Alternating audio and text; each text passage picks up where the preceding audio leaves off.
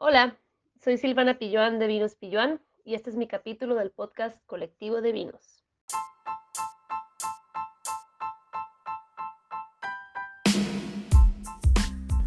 Hola, buenas, buenas.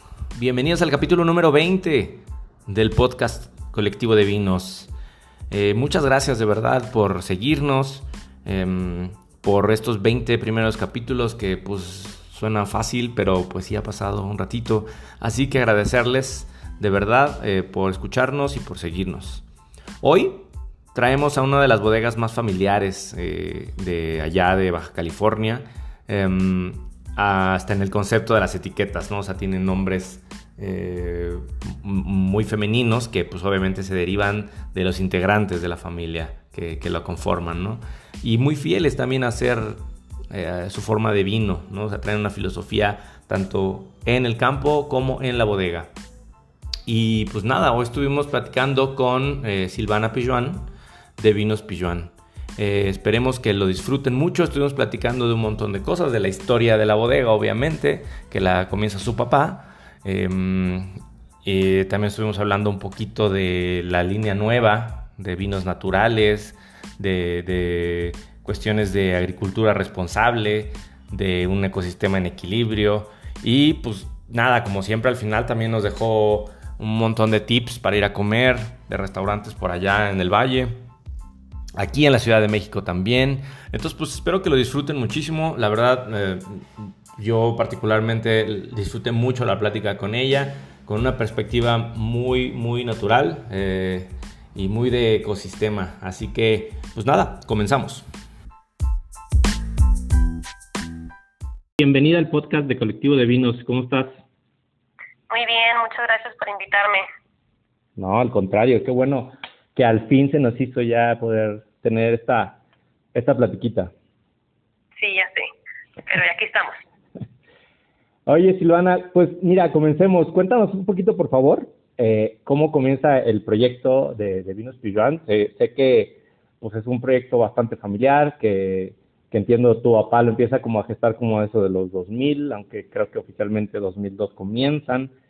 Y creo que hay ahí una cuestión de pues, de una crisis de los 40 de él y por eso comienzo todo esto, pero pues platícanos un poquito, por favor.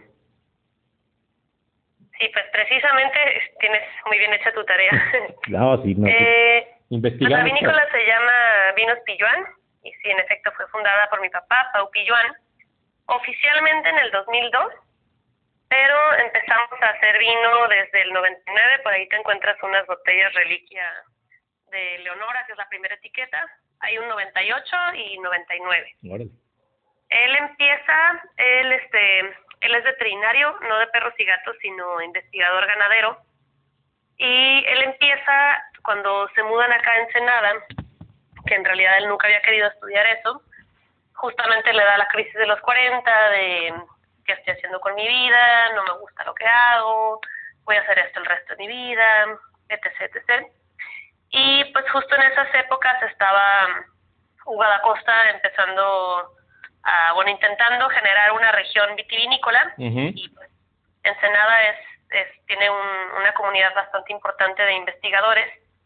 Entonces, eh, la parte obvia era como enseñar a estos investigadores a hacer vino y esa fue la primera fase, del, fase de lo que luego se volvió la escuelita.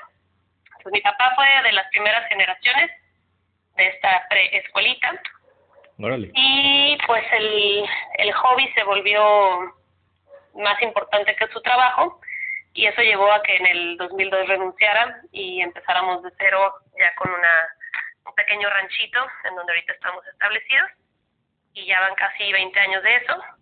Si somos vinícola familiar, no hay socios ni inversionistas, es puro trabajo duro. Sí, eso es, entiendo que es solamente familiar. Y, y, y quise, pues, eh, no sé, pero, pero estuve pues, investigando un poquito sobre los nombres, sobre precisamente por qué, por qué van. Y, y a, mí me gusta, siempre lo menciono a veces en los, en, los podcasts, personalmente me gusta mucho como ponerle una personalidad a los vinos, ¿no? O sea, siempre me imagino como si fueran unas personas y los trato de describir. Entonces, cuando me topo con ustedes, o sea, está padrísimo conocer un poquito, pues que tiene un sentido toda esta cuestión de los nombres, pues muy femeninos, ¿no? O sea, porque pues es, es, de ustedes, pero pues quería preguntarte eso, o sea, ¿cómo se, cómo se concibe un proyecto así? Es decir, ¿qué va primero, el, el, la, el concepto del vino o el personaje? Este, y de ahí se elige el tipo de vino que se va a hacer, o cómo fue que, que, que, surgieron todas estas etiquetas. Mm, creo que en un inicio, porque han cambiado los vinos desde su inicio, eh, el primero en salir es Leonora, que es el vino premium, claramente porque es mi mamá. Eh, sí se buscaba eh, primero un estilo de vino, pero teniendo en, en, consideración que iba a tener el nombre de esa persona, pues se busca un, un vino que vaya ad hoc a la personalidad. en, los inicios, por ejemplo, a mí me tocó ser un vino blanco, Sauvignon Blanc, Chenin Blanc y un poco de Moscatel, que en ese entonces yo tenía nueve años. claramente no, no me quedaba un tinto reserva este con mucha barrica. Y en ese entonces era mucho más ligero, tenía Bionier, más Moscatel, era más floral, más más inocente, más como perfil más infantil. Entonces, creo que van de la mano uno y el otro en cuanto a, la decisión de la mezcla inicial. Y con los años, y en realidad cada añada, eh, va cambiando un poco, eh, intencional, no intencionalmente, acorde a cómo va cambiando esa persona también. Y, y, y, tengo razón en esta cuestión de, o sea, de que es un viñedo este, muy femenino, porque si bien pues, pues, tu papá es la cabeza, pero pues sé que está rodeado de, de mujeres, ¿no? sí, no sé qué opinaría mi papá de ese tema, pero sí, precisamente yo le digo que su estilo de hacer vinos es muy femenino. Eh, hace, el 2017 hizo un neviolo que todavía no liberamos, y la intención era hacer un super neviolo, así, muy, a mí generalmente me da como hacia ondas más masculino, el neviolo es intenso, es como más cárnico, y le salió súper femenino, jazmines, muy floral, así, su estilo es muy femenino, no, no lo puedes evitar, estar rodeado de energía femenina. Sí, sí, sí, sí. y la verdad es que creo que sí se nota o sea, obviamente creo que te sesgas un poquito por el nombre y todo esto, pero realmente sí creo que, que, está muy presente la mano femenina ahí. Oye, ¿y el, y el convertible, pues es, es tu papá? El convertible, fíjate que no, mi papá ahorita, este me dio lo que te digo, ese es mi papá, en realidad se llama Julius, que es su segundo nombre. Es okay. Julius. El convertible justamente vino a, a celebrar este crisis del existencial, eh, porque el, existe el síndrome del convertible rojo, que es como un cliché, eh, que cuando tienes esta crisis, que suele ser en los 40, 45, eh, justamente pasas por este periodo de repensar tu vida, cuestionarla, y un cliché es comprarte un convertible y siempre es rojo. Entonces él no se lo compró, pero cambió su vida completamente. Entonces, cuando se dio cuenta, varios años después, decidió hacer un vino que, que representara ese cambio. Está buenísimo. Que, el, la semana pasada que estábamos platicando precisamente para hacer las sesiones, lo probé este, por primera vez el tinto y está increíble. O sea, me gustó muchísimo cómo te envuelve la boca. Eh, creo que había probado poquitos eh, vinos de Rubí Cabernet y está súper bueno. No sé si nos la quieras describir un poquito más a detalle. Sí, es, es poco común el Ruby Cabernet. Eh, pues ese vino, a diferencia de los Línea Familia, que son los que tienen nombre de mujeres, esos son un poco más tradicionales, más eh, elegante, un poco de perfil europeo. Y el convertible rojo yo pensaría que es más como más de autor, es una mezcla bastante extraña. Y en ese entonces, cuando lo hizo, eh, quería trabajar con viñedos que estuvieran más bien eh, poco buscados, ignorados. Y hay una gran producción de Ruby Cabernet eh, en, en, San Vicente y en Llano Colorado. y, y justamente quería explorar ese lado. Entonces, es un vino que es base Ruby Cabernet, pero no es monovariedad porque el Rubí Cabernet no es tan bueno por sí solo, necesita una mezcla. Este Rubí Cabernet es un híbrido de Cariñán y Cabernet Sauvignon eh, generado en, en UC Davis en los 50 y la idea era que pudieran hacer una super uva eh, muy estructurada que diera vinos con un gran cuerpo y te da vinos con un super color casi negro, es de un color muy intenso, pero le falta acidez, entonces ahí es donde siempre eh, consideramos importante la, la mezcla. Y la barbera. en este caso, ajá, la barbera, barbera y sinfandel son de las variedades con más acidez que puedes encontrar en, pues, no digo Valle Guadalupe, pero digo en, en Baja California. Eh, entonces de ahí viene la mezcla con barbera y se le agrega un pequeño porcentaje de, de colombar, que es uva blanca, también para un poco de acidez y porque irónicamente cuando quieres hacer vinos con mucha limpidez y con mucho color en tinto, una pequeña cofermentación con blanco funciona, es como ponerte gotitas en los ojos, lo hace más, más limpio, más brillante. Okay. Y un pequeño porcentaje de nebiolo, que este se le llama el efecto dona, que entra bien, sale bien, pero te queda un hoyo en medio. Entonces el, el nebiolo hace que la mezcla se, se estructure, se vuelva más redondo, más, más completo.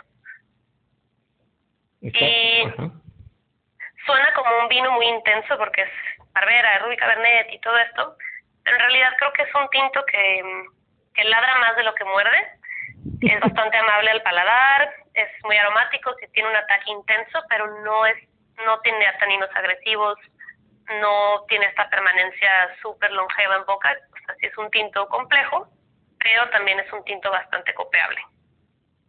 Sí, totalmente, o sea, sí creo que pues sí, para no, no tiene nada de barrica, ¿va? O sea, el, convertible, o sea, es, es no, sí. ¿no? ¿Sí tiene? Tiene, tiene? Sí, tiene 12 meses de barrica, pero de segundo uso. En general nos gusta, este, no optamos tanto por barrica de primer uso porque nos gusta más dar la voz a la fruta y no tanto al, a las notas de barrica. Ok, la verdad está re bueno.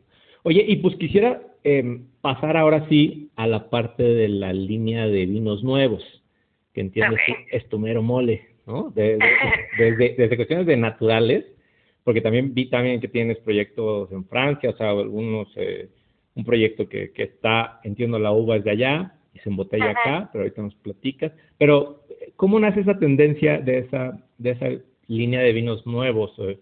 Eh, o cómo comienza, y, y, y también por ahí va muy de la mano. Platícanos un poquito sobre mm, eh, lo de un, qué es qué significa tener un ecosistema en equilibrio en el viñedo y, agricultura responsable, por favor. Ok, pues me voy a ir en orden de uno a otro. Eh, pues toda la línea de experimentos nuevos, que sí hemos sido bastante experimentales en los últimos años. Tenemos un vermouth, este, estamos haciendo un piquet, tenemos también varios vinos naturales, estamos haciendo un segundo vermouth y tenemos unos vinos también convencionales, pero bastante experimentales. Pues nace mucho de, de este lado de que sea una vinícola familiar, que te comentaba, a mí se me hace muy importante, que es la diferencia de una vinícola industrial o una marca establecida comercialmente que el, el cliente ya sabe que tiene que esperar este perfil de esa vinícola porque es, este, es una empresa, no es una es una familia, vaya. Y pues es una libertad que ofrece el, el que sea un proyecto pequeño, familiar, que entonces la, la expresión de las voces de los integrantes que componen esa familia son, son muy importantes y aportan eh, pues diversidad al proyecto. Entonces todo esto empieza bastante cuando, cuando yo me metí más en la parte de producción de vinos. Eh, yo aprendí mucho el método de mi papá, eh, y después que ya lo aprendí, naturalmente empecé como a generar mis propias inquietudes. Sí. Afortunadamente vivo en una región donde la comunidad es bastante abierta, entonces siempre si, si le iba a preguntar a cualquier enólogo dudas diferentes que tenía, con muchísimo gusto me, me, ayudaban, me enseñaban. Y a mí por mi cuenta los vinos naturales eh, me gusta muchísimo ese mundo. Eh, también soy sommelier yo Y a mí llegó un punto en el que vino blanco, rosado y tinto, fuera de Italia, Francia, Australia, Nueva Zelanda, donde fuera, me parecía que era como vino blanco, rosado y tinto. Y podía tener diferentes notas y ser muy interesante o muy con diferentes eh, características. Pero cuando empecé a probar naturales, a mí se me abrió un universo completamente diferente en donde podía probar un vino y lo, lo interesante no era que fuera blanco, rosado o tinto, era como una, un brebaje completamente diferente. Entonces, a mí me empezó a interesar muchísimo ese lado de la elaboración de los vinos y de ahí deriva mucho también entonces eh, la agricultura, que creo que afortunadamente vamos bastante para allá. En el mundo de elaboración del vino tienes pues la, la, enología industrial y también tienes la agricultura tradicional o industrial, que son extremos, ¿no? El, el natural también se va al otro extremo. Y parte de esta revolución contra pues, los vinos, no sé, un vino que puedes encontrar en 50 pesos en el súper, por qué lo encuentras en 50 pesos en el súper. Y siempre te vas a ver igual, sospechosamente igual. Entonces ahí, si, si te asomas atrás de la cortina, puedes encontrar una serie bastante eh, sospechosa de aditivos que en los 70 en Francia hicieron una como una revolución contra esto y entonces empezó el 00, el no añadir nada, no quito nada, con los naturales.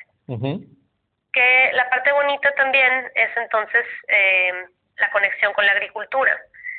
No necesariamente son, son vinos que están certificados, como es el orgánico o el biodinámico, no siguen un sistema eh, regulado o reglamentado, es bastante código de honor, pero es también una lógica. Entonces, en un, en un viñedo, eh, si tienes muchos pesticidas artificiales o este, fungicidas, mucha intervención química, pues las levaduras autóctonas que viven en la uva no van a estar tan fuertes y por lo tanto el vino natural que elabores de ese viñedo no va a tener tanta personalidad. En cambio, si trabajas con un viñedo en donde eh, lo tratas de forma orgánica, biodinámica o restaurativa o sin tanta intervención, la uva de la cual cosechas ese viñedo va a ser eh, mucho más mucho más sana, eh, a tener una microbiología más sana y por lo tanto el vino resultante de ese viñedo va a ser una personalidad específica de ese viñedo.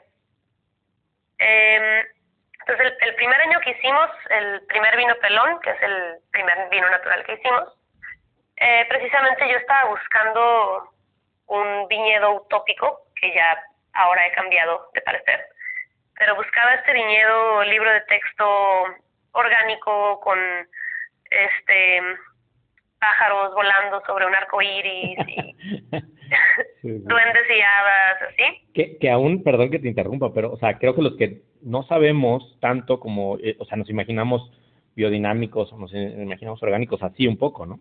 O sea, cuando creo que es un poco hasta más, más natural de lo que podríamos pensar, ¿no? O sea, o sea, no es tan como el cuento, como tú dices, ¿no? Sí. Generalmente no son tan bellos porque, este, no sé, yo veo un vecino a la distancia que tiene un viñedo verde, así fosforescente, súper tupido, y el mío no está así. Eh, pero llevo, llevamos como 16 años tratándolo sin, sin químicos artificiales y pues es un, a veces es un retroceso o es este bajar de, de producción pero justamente llegando a este punto que después de muchos años estamos empezando a llegar, que es un equilibrio con el ecosistema. Entonces, aquí en, en, este, en Baja California tenemos mucho problema con, con este, que la gente desmonta los terrenos y los deja pues, completamente arados. Y el ecosistema de Baja California, que es el chaparral, pues es, es un es de los pocos que quedan en el mundo y es muy importante y son plantas nativas que para las comunidades eh, indígenas iniciales eran sagradas, son medicinales y aportan muchísimo a, a nivel de... No había escuchado sobre eso. Eh, eh, el chaparral que es como un tipo ¿Qué pasto o, cómo es? Como matorrales.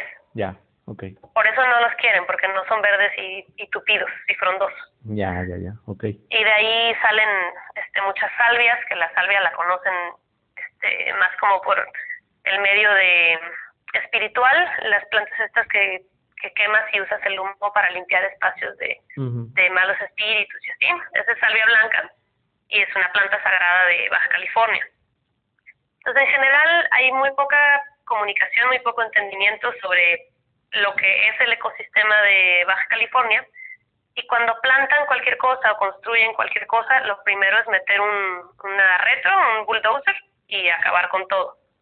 Sí, exacto, porque es como, perdón, otra vez, pero, o sea, es como el, el fruto, ¿no? O sea, la, las manzanas que, que compras en el, en el súper que se ven increíblemente bonitas, redondas, perfectas, ¿no? Pero la realidad es que pues no traen nada, o sea, están huecas en, pues, en todo sentido, en nutrientes, en sabor, en todo, o sea, y a lo mejor las que son autóctonas de aquí, de, del norte, por ejemplo, pues son a lo mejor manchaditas, son más chiquitas, diferentes, ¿no? Y son, pero pues están riquísimas, o sea, creo que va un poquito por ahí, ¿no?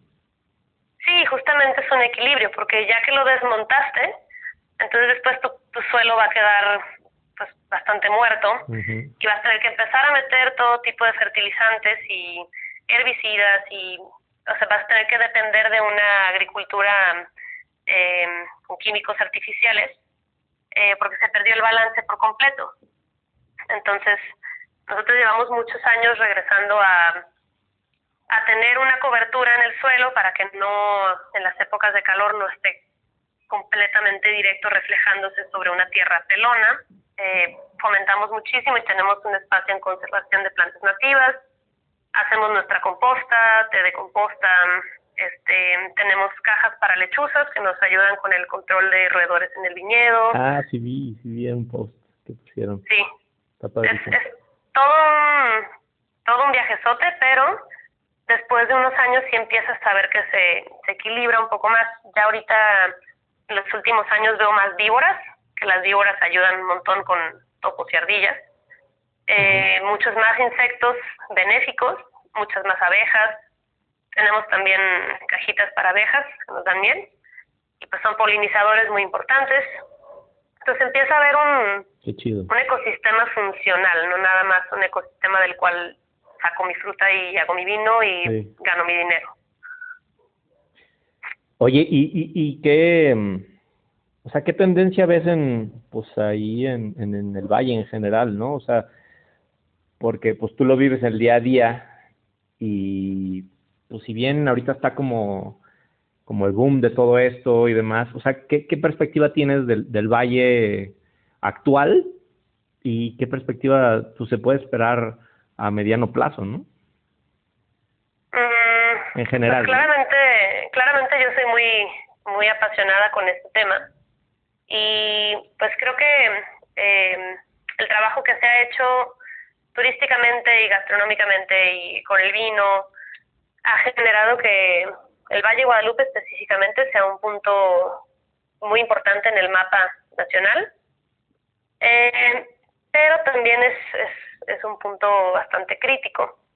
Ahorita estamos en, un, en una situación complicada en donde coquetea con volverse Playa del Carmen o Tulum o están llegando muchos muchos negocios que no son el uso de suelo que es un valle vitivinícola agrícola.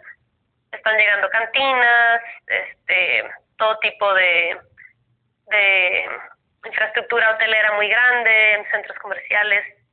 Y pues sigue siendo una región bastante desértica con poca agua y por reglamento es un, uso de suelo agrícola. Entonces estamos empezando a tener mucho problema con eso, que se puede plantear una, una visión a futuro bastante distópica, en donde la tierra sube tanto de precio que los que nos dedicamos a la tierra no podemos comprar más terreno y los que sí pueden comprar son aquellos que claramente no van a plantar nada.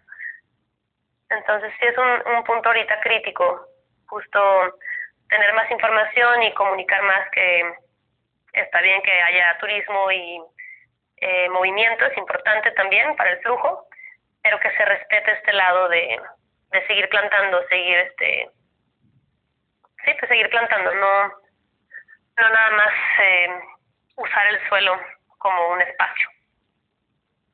Y, y en el sentido de lo que platicabas ahorita de un ecosistema eh, en equilibrio, o sea, ¿hay alguna tendencia por ahí que veas que, pues, no sé, por lo menos vaya habiendo un poquito más de conciencia en los viñedos o sigue, o sea, como pues lo más tradicional actualmente?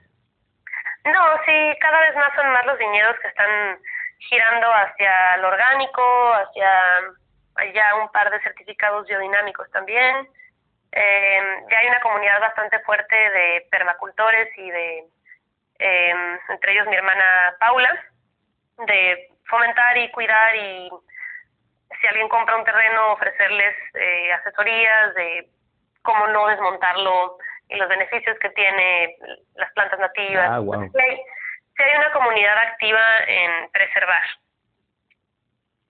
Ah, está padrísimo. Ojalá de verdad que, que se pueda hacer algo. Hace, hace ¿qué? Un par de años o cuatro años más o menos que eso hubo esa votación, ¿no? Tan, tan polémica y demás. ¿El reglamento? El reglamento, exactamente. Y fue hace ya dos. Dos, ¿ah? Ujú. Sí, ojalá, la verdad, o sea, de corazón espero que, o sea, se mantenga como lo que es, como dices, o sea, un- una zona agrícola, ¿no? Sí, pues ojalá que sí, en eso estamos. Pues ya estás. Oye, Silvana, pues, em, bueno, pues mira, siempre terminamos eh, una entrevista con algo más ligero, este, unas preguntas de bote pronto, A ver, este, y... qué miedo. Nah, está súper fácil. Entonces, pues mira, comenzamos. La primera pregunta es, completa con un adjetivo y un maridaje, ¿vale? Una palabra. Leonora. Leonora, mm, unas costillitas. Y una palabra, Un adjetivo. ay, podría decir elegante. Súper. Silvana. Silvana, am, una quesabirria. Órale. Y es, pues no es un adjetivo, pero marino. Marino. Ajá, como brisa marina. O Ok. refrescante. Ok, ok, ok. Súper. Eh, Paula. Paula, pizza y de charachero. ok. Súper. A ver, va la segunda pregunta entonces. Bodega de México que admires y que creas que está haciendo muy bien las cosas. ¿Una nada más? De las que quieras. Mm, a ver, voy a decir, voy a decir tres. Ujú. Yo admiro mucho a Aldo Casada de, de aquí, de Baja California, del Tigre. Eh, su vinícola se llama Piñas del Tigre y lo admiro mucho porque creo que es un excelente agricultor. Eh, hace vino, hace mezcal, hace Ahora sí, no sabía. este, ginebra, ¿qué más hace? Grapa. O sea, él destila, hace vino y, y la agricultura que maneja en ese rancho es excelente. Hace composta también a nivel gran escala y creo que es un gran ejemplo de, de una economía circular de cómo utilizar eh, todo lo que generas y darle diferentes usos de forma cíclica. Entonces, ese es uno. chingón. Eh, Vinícola Tres Mujeres, también acá en el Valle Guadalupe, Buenísimo. un proyecto pequeño. Eh, también entre ellas manejan la agricultura y tienen un viñedo excepcionalmente bello. Tienen solo dos vinos, pero los dos son una belleza. Y también creo que es el uno de los ejemplos de cómo vinícolas pequeñas pueden hacer un, un cambio y hacer las cosas muy bien. Y por último, me voy a, a San Miguel de Allende. Me gusta mucho el garambullo. Ah, claro, ya los tuvimos. Soy muy fan. Buenísimo, sí, claro. Sí, Natalia. sí. Son este ultra conocedores y creo que lo están aplicando muy bien a, a lo que quieren lograr con, con su vino, con su, enología y con los los viñedos que entiendo que también tienen ahí como en, en este en Tutela. Me hace un, un gran par. Padrísimo. Me encantó. Selección. Eh, a ver, la tercera. ¿Restaurante favorito del Valle de Guadalupe o Ensenada? Uf. ah, caray. Son varios, es que todos tienen su momento y su... O sea, échale, o sea, entre más este le demos tips a la gente, creo que son más felices. A ver, en el Valle me encanta Villa Torel los lunes, es un, un must definitivo de Alfredo Villanueva. eh, fauna, pues también es un es un super must, ya se sube un poquito más el precio, pero lo vale 100%, son experiencia. Y primitivo, que ahí te debo de quién es, pero es una comida bajo un encino Ajá, sí, súper bonito y te cocinan, tú escoges la, la proteína con la que quieres comer y te hacen varios diferentes platos con eso y está increíble. Y acá en Ensenada, pues el, el clásico manzanilla eh, creo que es imperdible es de los restaurantes insignia que generaron un movimiento gastronómico acá. eh, manzanilla, la conchería para un super ceviche y unas super opciones, me encanta. ya con hambrita. Sí, totalmente. Y, ay, ¿qué más podría decir? Es que soy muy de repetir. Pero ahorita está uno nuevo que se llama Raw Oyster Bar de Melissa Navarro, que también está padrísimo porque puedes tener una degustación de muchos opciones de, de acá, de la región, entonces es muy educativo la diferente gama de sabores y texturas y perfiles que te pueden dar una opción. Órale, ese no lo había escuchado. Es, es open coming. Wow. Eh, oye, pues la última. Sé que también viviste acá en la Ciudad de México. Sí, nueve años. ¿Nueve años? ¿En serio? Sí. Wow. No pensé que tanto, Silvana.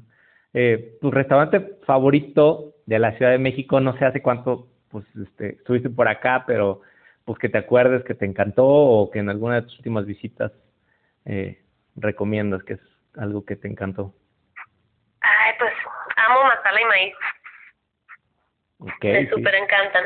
En este, en Marsella, en La Juárez, es de Sakit Keval y Norma Listman, que es una fusión eh, de comida mexa e india, entonces tiene muy condimentado, pero maíz también, es súper bonito, es toda una experiencia.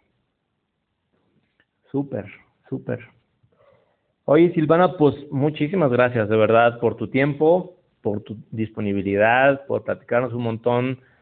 Eh, se ve que te apasiona muchísimo toda la cuestión eh, natural, ecosistemas, entonces me parece que eh, hay que felicitarte también por ser muy activa en ese sentido, o sea, yo eh, coincido muchísimo con tu forma de pensar y pues quiero agradecerte muchísimo.